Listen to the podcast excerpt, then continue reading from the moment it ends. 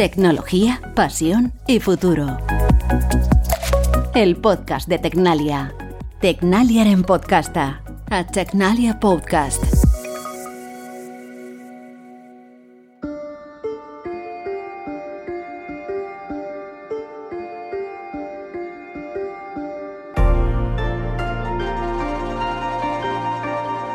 El dato es actualmente una fuente de información cuyo valor es cada vez más apreciado por las empresas.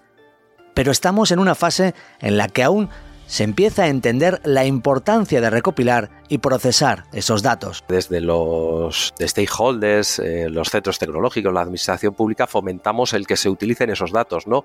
Eso que hace que las empresas están captando datos, no saben muy bien, o almacenan muchos datos, que luego entenderán que van a desarrollar nuevos modelos de negocio, los van a explotar de una manera. Pero a día de hoy estamos en un punto más, eh, em, eh, más de ingesta de datos, ¿no? Y el ya veremos. Quien habla es Rubén Otero, director del área de negocio y services en la unidad de industria y movilidad en el Centro de Investigación Aplicada y Desarrollo Tecnológico Tecnalia. Entonces, ¿cómo se puede sacar el máximo valor a estos datos? Su utilidad está, eh, aparece en el momento en el que se emplean sobre ellos eh, técnicas, eh, técnicas de analítica avanzada o de inteligencia artificial eh, con, los cual, con las cuales de esos datos se extrae información que luego es, como se dice en la ROT, accionable, es decir, que sirve para algo, ¿no? que sirve, pues eso, para mover como motor de la economía. Nos ha respondido Javier Herrera, gestor de mercado del área de e-services en Madrid de Tecnalia. Estamos, por tanto, frente a un nuevo modelo económico liderado por los datos. Se trata de una nueva economía en el cual el motor o el, petróleo, se dice en ocasiones, eh, son los datos, de manera que los procesos eh, de, la economía se supeditan en este caso a un nuevo, a un rediseño de esos procesos eh, para hacer un uso intensivo de los datos. Aunque el verdadero avance se da cuando se comparten, analizan y comparan estos datos. El cambio significativo llega con la creación de los espacios de datos compartidos. El tiempo es oro en estos, eh, en estos momentos y el tener esos espacios de datos compartidos nos ayuda a tomar decisiones de manera más rápida. ¿Cómo se crean esos espacios de datos? ¿Quién los aporta y en qué condiciones? ¿Existe una regulación al respecto? De todo esto vamos a hablar en los próximos minutos con Rubén Otero y con Javier Herrera. Yo soy Luis Blanco, periodista, y os doy la bienvenida a un nuevo episodio del podcast Tecnología, Pasión y Futuro.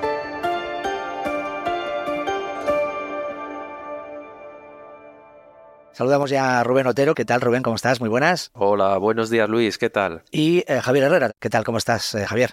Hola, buenos días. ¿Qué tal? Bueno, vamos a hablar de, los espacios de datos y para empezar, quizás deberíamos hacerlo por lo, más básico, ¿no? Eh, cuando hablamos de datos, ¿a qué nos referimos? ¿A, a nombres, no sé si a cifras, a información en formato digital. ¿De qué datos estamos hablando? ¿Quién me quiere contar esto? Bien, si quieres empiezo yo, Javier. Al final, cuando hablamos de datos, decimos que son nombres, eh, números, cifras, gráficos. Bueno, pues esto es toda aquella información recogida en datos que tiene la, empresa en diferentes sistemas de información, ¿no? Y que es valiosa desde el punto de vista de toma de decisiones, de gestión de la producción, eh, es valiosa desde muchos puntos de vista, pero que puede residir pues tanto en un sistema de información, en los servidores de la empresa, eh, mi propio portátil en un archivo, el típico Excel que meto yo mis datos para tomar decisiones a posteriori o incluso, ¿por qué no?, en el teléfono móvil. Ahí guardamos muchos datos valiosos, ¿vale? Entonces, es cualquier tipo de información, incluidas imágenes, por ejemplo, que eh, es valiosa, que tiene cierto valor. ¿Creéis que cada vez se está dando más valor a la importancia del, del dato como un elemento clave para pues para el desarrollo económico, el desarrollo empresarial o el desarrollo incluso del bienestar social? Eh, ¿Crees que está tomando importancia eh, cómo trabajar con esos datos? Mm, bueno, eh, Rubén es economista, este es el que tenía que saber sobre los datos. En principio, a ver, algo tiene valor cuando se establece una economía sobre ello. Y como ha dicho Rubén, ahora mismo, pero no solo las empresas industriales, sino las grandes corporaciones, las, las administraciones, están, están ingiriendo datos, están eh, acumulando datos porque también es verdad que los mecanismos, los sistemas que compran, las máquinas, pues, pues tienen esos datos, ¿no? Eh, como muchos de ellos no se han empleado hasta la fecha o no se sabe muy bien cómo manejarlos, pues están ahí, desaparecen como, como quien dice, y como no se ponen a, a disposición, es decir, como no hay un uso, pues tampoco hay un valor de uso, ¿no? No hay, no hay posibilidad de establecer eh, cuánto cuesta, bueno, ni cuánto cuesta, ni cuánto vale en el mercado, etcétera. Pero eso es algo que, que va a ir de la mano de la progresiva utilización, ¿no? Es decir, a medida que los datos se utilicen tanto internamente como para terceras partes, que es de lo que hablamos cuando hablamos de, espacios de datos compartidos, eh, es, en ese momento cuando, cuando se verá el valor de los datos. Es verdad que hay algunas organizaciones eh, que ya venden datos, pues porque tienen una posición eh, de mercado en la cual eh, son capaces de, de, ayudar a conocer pues localización de personas, uso de una tarjeta de crédito, por ejemplo, etcétera. Esos datos sí que se venden y se compran y, se utilizan, pero como nosotros eh, en, el, en, el, área de Rubén trabajamos con datos eh, para la industria, pues de momento eh, no, no, hay ese, e, ese, ese intercambio de, de, información basada en datos ni intercambio de los propios datos. Entonces, su valor se espera y de hecho todo esto se basa en la esperanza de que, de que vamos a poder construir nuevas economías de escala, nuevos servicios, etcétera, gracias a los datos. Sí, luego decías también, eh, al hilo de la pregunta que nos hacías, Luis, el bienestar, ¿no? Desde el punto de vista de sociedad, si compartimos eh, datos mm, y si muchos de los datos eh, que antes no usábamos, ahora empezamos a usarlos, será beneficioso. Y pongo un ejemplo. Últimamente habréis visto en las noticias muchos avances en tratamientos, bien a enfermedades neurodegenerativas o bien de otro tipo como el cáncer, ¿no? Y avances que en muchos casos eh, se han conseguido gracias al análisis de los datos que se han ido recopilando y al avance desde el punto de vista científico-tecnológico eh, en la explotación de esos datos. O sea, no solo por aspectos médicos, sino también por aspectos de esa analítica de los datos vinculados, obvio, con, aspectos médicos, ¿no? Entonces, tiene un impacto mucho mayor de lo que creemos. Em, habéis eh, citado ya en varias ocasiones la palabra compartir, ¿no? Eh, compartir esos datos. Y ya existe un concepto que es eh, los espacios de datos compartidos, ¿no? ¿En qué consiste exactamente? ¿Cómo se está trabajando ahí? Bueno, los espacios de datos compartidos se tiende a definir como infraestructuras con mucho cuidado con esta palabra, infraestructuras eh, sociales, técnicas, sociotécnicas, eh, que posibilitan que determinados datos eh, se puedan ser consumidos por agentes que no son los originadores o lo que en el argot se llaman los soberanos de los datos. ¿Por qué se llaman soberanos? Porque estos agentes son los que determinan cómo se usan esos datos en todos los sentidos, es decir, eh, quién los puede consumir y quién no, eh, cuánto se puede consumir, eh, en qué tiempo, etcétera. ¿no? O sea, todas las condiciones que sean posibles para, para, el uso de esos datos. Y, e infraestructura en este caso es menos la parte hardware que podríamos decir, ¿no? es decir, nuevas plataformas, eh, nuevos servicios de nube, etcétera, y es más componentes software que ayudan a que se conecten eh, áreas en las que están datos eh, con otras, ¿no? O sea, no es tanto no es tanto una nueva nuevo hardware y además también influye mucho todo el desarrollo que se está haciendo en, en, normativa, en cómo formalizar los contratos para hacer todo eso que he dicho de, a quién le dejas los datos y en, qué condiciones. Es decir, que hoy, hoy por hoy eh, el hardware sigue siendo el mismo, las, plataformas siguen siendo las mismas, la nube, las nubes de los de los fabricantes de, y comercializadores de servicios en la nube siguen siendo las mismas y en lo que se trabaja es en el software para conectarse de una manera segura y ejerciendo la soberanía a toda esa, esa infraestructura física que más o menos existe. Eh, sí que os quiero preguntar eh, ¿por, qué son, por, qué es importante ¿no? Eh, crear estos espacios de datos compartidos, por qué pueden resultar útiles. No sé si podéis poner algún ejemplo además, Rubén. Sí, claro que sí. El otro día en una conferencia ponía un ejemplo, vamos a decir, sencillo, ¿no? Desde el punto de vista industrial, yo tengo un proceso manufacturero, fabrico algo, y fijaros cómo están las cadenas de aprovisionamiento a nivel internacional, que hay unas fluctuaciones totales en cuanto a, precios porque a veces falta eh, o a veces sobran productos, ¿no? Pues imaginaros si yo tengo un proveedor habitual, eh, el cual yo más o menos tengo un histórico y sé cuándo pedirle las cosas, ¿no? Pero si tuviéramos integrados mis datos con los suyos y viceversa, el sistema sería mucho más inteligente. Es decir, yo si de repente tengo un pedido eh, inmenso, eh, el sistema de información mío que está integrado completamente, los datos míos con mi proveedor, eh, él ya puede adaptar su producción porque tiene acceso directo a mis datos, ¿vale? No sé si aquí, antes de, seguir avanzando, habría que hacer hincapié un poco también en la, en, la situación, por ejemplo, de, de, las empresas que pueden generar muchísimos datos y la reticencia a compartir esos datos, ¿no? Porque antes habláis de la seguridad de los datos y del hecho de que quizás hay muchas empresas que son un poco reacias a compartirlos porque, porque creen que son datos eh, sensibles. Eh, ahí, también hay una barrera que romper quizás, ¿no, Javier? Sí, bueno, hay varias barreras, ¿no? Pero se pueden agrupar en dos en dos eh, áreas. Eh, la primera es la de la de el, entendimiento de, qué es todo esto, ¿no? Y al final eh, son nuevos conceptos.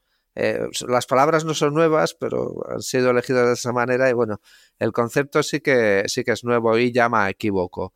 Entonces, claro, la, es normal que la que las empresas pues duden de lo que está pasando, que, esto, ¿qué es eso de compartir? Yo dejo mis datos. Bueno, en ese en ese sentido hay que, hay que mm, aclarar que no se trata de que los datos mm, se, se pasen de uno a otro como si fueran eh, pues un libro, ¿no? Yo te comparto contigo mi libro, pues te doy mi libro, pues esto no es así.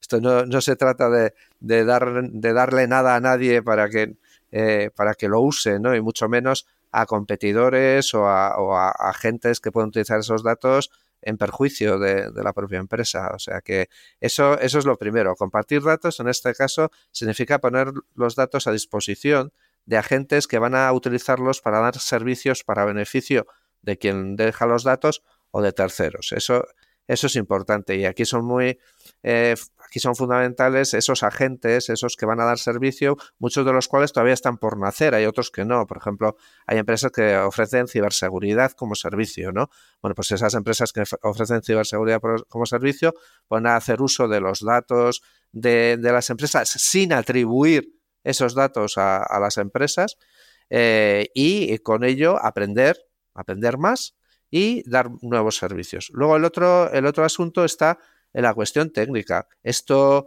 aunque es verdad que los espacios de datos nacen eh, ya por el año 2016 como concepto, 2017, eh, pues el desarrollo es eh, pues lento y, además cada vez se, se están pensando en nuevas en nuevas estructuras, ¿no? primero eran los espacios de datos, luego la federación de espacios de datos, se va mm, volviendo más complejo y por lo tanto es normal que las empresas pues tengan reticencias sobre el grado de madurez de la tecnología. Claro, dices, bueno, pues todo esto se puede usar ya o, me estáis vendiendo me estáis vendiendo una, una moto, ¿no? Entonces, bueno, pues eh, a medida que se van haciendo pruebas y nosotros pues es a lo que nos dedicamos, ¿no? Hacemos pruebas, demostramos que que funciona, que los componentes actuales ya valen para lo que estamos diciendo, que seguramente irán avanzando y por eso tenemos el periscopio puesto en todos los avances de la tecnología para estar al tanto, irán avanzando, irán mejorando, pero que hoy por hoy ya es posible crear espacios eh, de datos eh, compartidos y ver qué utilidad se, le encuentra, porque también eh, los casos de uso, hay Rubén ha citado algunos, podemos citar algunos que son casi inmediatos, que son réplicas de los casos que hay ahora. Pero se supone que con nuevos datos, con facilidad de acceder a datos que nunca se nos había ocurrido que podíamos tener alcance a ellos, bueno, pues quizás se nos ocurran nuevos modelos de explotación. Entiendo que entonces, por lo que me estás eh, comentando, Javier, bueno, voy a trasladar la, pregunta a Rubén, eh, vuestro trabajo, o buena parte de vuestro trabajo, eh, es tratar de hacer comprender a las empresas que tener espacios compartidos, compartir sus datos con, con, con, otras empresas, con terceros, va a ser beneficioso para esas propias empresas. Y después decirles, no, no, es que primero eh, se va a hacer un uso seguro de esos datos, eh, se va a mantener la confidencialidad de las partes sensibles de los datos que no queráis que, se, hagan públicas y después existe la tecnología para poder garantizar todo esto, ¿no? O sea, ese es un poco el trabajo que estáis haciendo eh, desde Tecnalia, decir, hacemos todo esto y esto se puede hacer ya, ¿no, Rubén? Exactamente. Digamos, hay como tres pilares dentro de, del mundo este de los espacios de datos. Uno es la seguridad, es decir, que yo como empresa me sienta seguro en cuanto a la compartición de los datos, que son su petróleo, como dicen ellos, ¿no?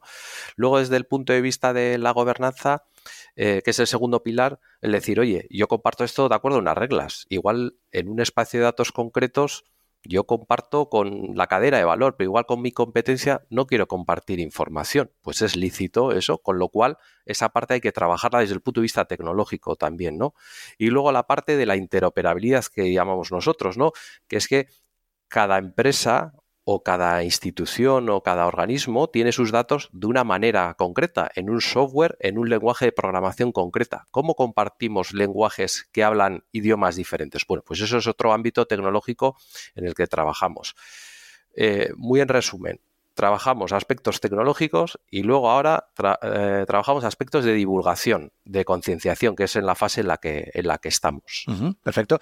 Eh, no sé si podéis darme algún eh, otro ejemplo un poco más concreto, incluso de, algún proyecto que, estéis llevando a cabo o que haya, que, no sé, o que conozcáis, ¿no? Que haya podido beneficiarse de, estos espacios de datos compartidos, porque a veces igual estamos pensando que, todo esto tiene que ver con, eh, con, empresas tecnológicas, con ámbitos digitales, pero no, no, o sea, estamos hablando de que muchos de, estos, de composición de estos datos, pues al final puede ayudar a, yo qué sé, a una empresa de construcción a que construya un edificio de manera más eficiente, ¿no? O sea, que, que son cosas que en el día a día podemos observar en la calle, ¿no? No sé si Javier o quiere darnos algún detalle, algún ejemplo, no sé. Se me ocurría un, proyecto en el que estamos, sin decir nombres, que va de optimizar, vamos a decir, la cadena logística, ¿no? Y un, vamos a poner eh, sobre la mesa un merca ciudad, ¿no? El típico merca Madrid, merca Bilbao, merca Barcelona, que moviliza eh, miles de toneladas al día, ¿no? Desde el punto de vista de compartir datos con los grandes proveedores o los grandes eh, stakeholders eh, de esas, eh, vamos a decir, mercancías que se mueven, como pueden ser las grandes distribuidoras de bebidas, el compartir datos entre empresas distribuidoras de bebidas, empresas logísticas y el propio mercado, lo que sea, tiene un valor desde el punto de vista optimización de la logística terrible, ¿no? Porque gestionar todo eso sin aglutinar todos los datos, pues bueno, se hace más complicado. Entonces, tener en un mismo sistema de información eh, datos o información de estos diferentes agentes, pues te ayuda a tomar decisiones mucho mejores y que funcione mucho mejor eh, la logística y, los servicios asociados eh, en un punto concreto de la ciudad, mejorando eh, otros aspectos de la ciudad, como puede ser el tráfico mismamente. Claro, si os parece, vamos a hablar de eso, de la, regulación. Lo habéis citado ahí también en, varias ocasiones en la conversación, ¿no? Em, eh, entiendo que, se está trabajando una regulación, o se ha trabajado ya. ¿De quién depende? ¿Cómo se hace? Sí, desde el punto de vista de regulación, eh, hay una gran esperada, vamos a decir, norma que esperamos desde el ámbito tecnológico porque es lo que consideramos que va a dar tranquilidad al sector empresarial desde el punto de vista, oye, hay una esto va en serio, hay una regulación que va a cuidar de vuestros eh, intereses. Esto de compartir datos no va de perder vuestros datos, ni mucho menos. Eh, funcionamos diferente a otros a otras plataformas que comparten datos, como pueden ser las, las grandes que están en Estados Unidos. Aquí eh, la primera premisa es cumplir la GDPR, la protección de datos, ¿no? Entonces, eh, es algo muy complejo que se está trabajando en ello en Europa que esperemos que salga pronto para que anime todavía más a las empresas a compartir datos de acuerdo a, esas, a esa normativa que va a salir. De normativa europea, ¿no? que está pendiente de, que se apruebe para regular todo. Em, a mí me gustaría que me hablases un poco más del día a día eh, que se realiza en, Tecnalia, ¿no? en, este, en este área. Mm, eh, ¿qué, hacéis? ¿Cuál es vuestro día a día? ¿Cuál es el trabajo en concreto? Me habéis ido explicando un poquito ¿no? Eh, por partes, o lo hemos intuido un poco en, la conversación, pero no sé si me podéis entrar en algo más. ¿Cuáles son las tareas? ¿Qué es lo que realizáis en el día a día en este área de, de compartición de datos? Claro, en concreto nosotros trabajamos con, empresas que son del ámbito, sobre todo en nuestro área en concreto, del ámbito de TIC, de tecnologías de la información, empresas eh, digitales y luego empresas industriales, ¿no? Sobre todo, que serían los casos de uso. Entonces, nosotros estamos allí donde ellas no llegan, donde desde el punto de vista científico-tecnológico todavía no han llegado, ¿no? Y tenemos en ese sentido la labor o el objetivo de, apoyarlas, ¿no? Que eh, lo decía antes también en otra parte de la, de la intervención eh, que hay como tres patas, ¿no? La de gobernanza de datos, que aquí lo que se está trabajando es desde el punto de vista de dar seguridad un aspecto vinculado a la certificación, certificación de productos software, certificación de, de, procesos y luego desde el punto de vista de aspectos tecnológicos la de ciberseguridad. ¿Cómo podemos hacer que la compartición de datos sea ciberseguridad de acuerdo a qué tipo de tecnologías, a qué técnicas, ¿no? En, ese sentido, ayudamos a las empresas en aquello que no llegan, eh, ayudarlas. Eh, desde el punto de vista de incluso de, capacitación, ¿no? Es nuestra labor. O desde el punto de vista de nosotros si, si tenemos en ese sentido activos o patentes, pues ponerlas al servicio de, las empresas. Y luego la otra parte, la interoperabilidad, que es más eh, el ejemplo que ponía de cómo eh, hablando lenguajes diferentes podemos entenderlos, eh, hablando en términos de sistemas software, pues también ahí ayudamos a las empresas, ¿no? Y que todo esto, de una manera colaborativa, porque nosotros trabajamos muy en colaboración, por definición, pero es que ya en el espacio de datos tiene que trabajar en colaboración, si no, no vas a construir esos, ese ecosistema de datos, ¿no? Entonces, con esa premisa, vamos a decir, de, de co, y yo diría que incluso de generosidad. Vale, y mm, eh, por tanto, ¿qué, tipo de, clientes, qué tipo de empresas son las que acuden a vosotros o las que acudís vosotros para, para poder ofrecer estos servicios? Bueno, eh, nosotros nos centramos en las empresas industriales. También es verdad que, mm, que de los espacios de datos está en eclosión. Eh, estamos trabajando en, en, el conocimiento de las nuevas tecnologías, preferentemente en proyectos de colaboración pues de índole europea o también nacional y regional y luego ah, realizamos eh, pues pruebas de concepto con, clientes finales, en principio también en la industria, pero bueno, han, se han acudido a nosotros eh, otro tipo de clientes del sector de salud o de administración pública que también querían introducirse en esta nueva dinámica y conocer, eh, absorber ese conocimiento tecnológico que nosotros teníamos pues por llevar llevar al tanto de esto desde hace ya varios años, prácticamente desde su nacimiento. Luego, además, esto no deja de ser formar parte de la revolución digital en la que vivimos, en la cual pues hay otras tecnologías que en Tecnalia se van trabajando eh, muchos años. Rubén ha citado pues ciberseguridad, también Big Data, arquitecturas de Big Data, inteligencia artificial, etcétera, eh, y que todo junto va a ser lo que va a dar lugar a una nueva visión eh, del trabajo en, la industria y, al fin y al cabo eh, lo que hemos hablado al principio de la economía del dato, ¿no? porque los datos eh, se van generando y su utilización pues depende de estas tecnologías de las que nosotros pues tenemos un conocimiento profundo. a mí me gustaría saber también cuántas personas no trabajáis en compartición de datos en, en Tecnalia. Pues unas cuantas, sí. Al final, en el ámbito digital en Tecnalia estaremos cerca de entre 400 y 500 personas a grandes números.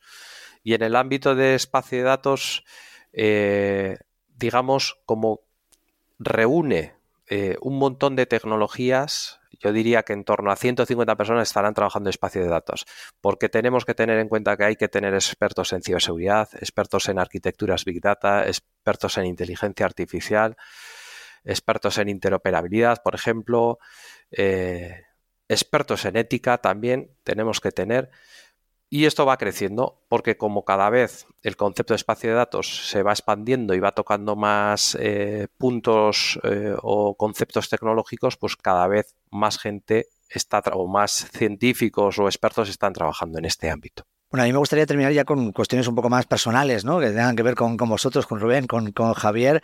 Em, y, sobre todo, ¿cuál ha sido vuestra trayectoria ¿no? hasta llegar a trabajar en esto en, en Tecnalia y al puesto en el que estáis ahora?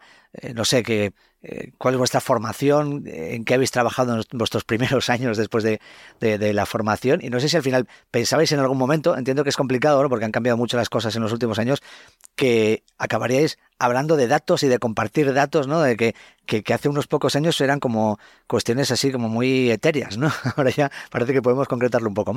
¿Quién quiere empezar? Venga, Javier. Eh, bueno, yo soy ingeniero de telecomunicación por la Universidad Politécnica de Madrid eh, del 86 y, y, siempre me he dedicado a esto, ¿no? Entonces, eh, pues al principio de los tiempos más con, las tripas de, software, ¿no? Sistemas operativos, bases de datos, intérpretes hombre-máquina, etcétera.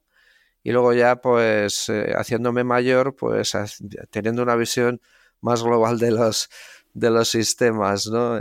Y, y en, en Tecnalia, pues, eh, ya con unas funciones más que de índole, pues, comercial o, o cercanas al, al, acercamiento de la tecnología al, al uso final.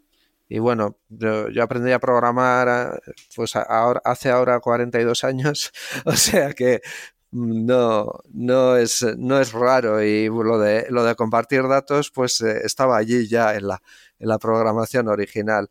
Y bueno, dado cómo ha ido evolución, como por decirlo así, pues eh, una trayectoria profesional que ha conocido prácticamente desde, no, prácticamente no, realmente desde los mainframes que ocupaban una, una habitación hasta, hasta la computación en, en la nube o en el borde o como se quiera llamar, pues, pues ya no, me sorprende nada.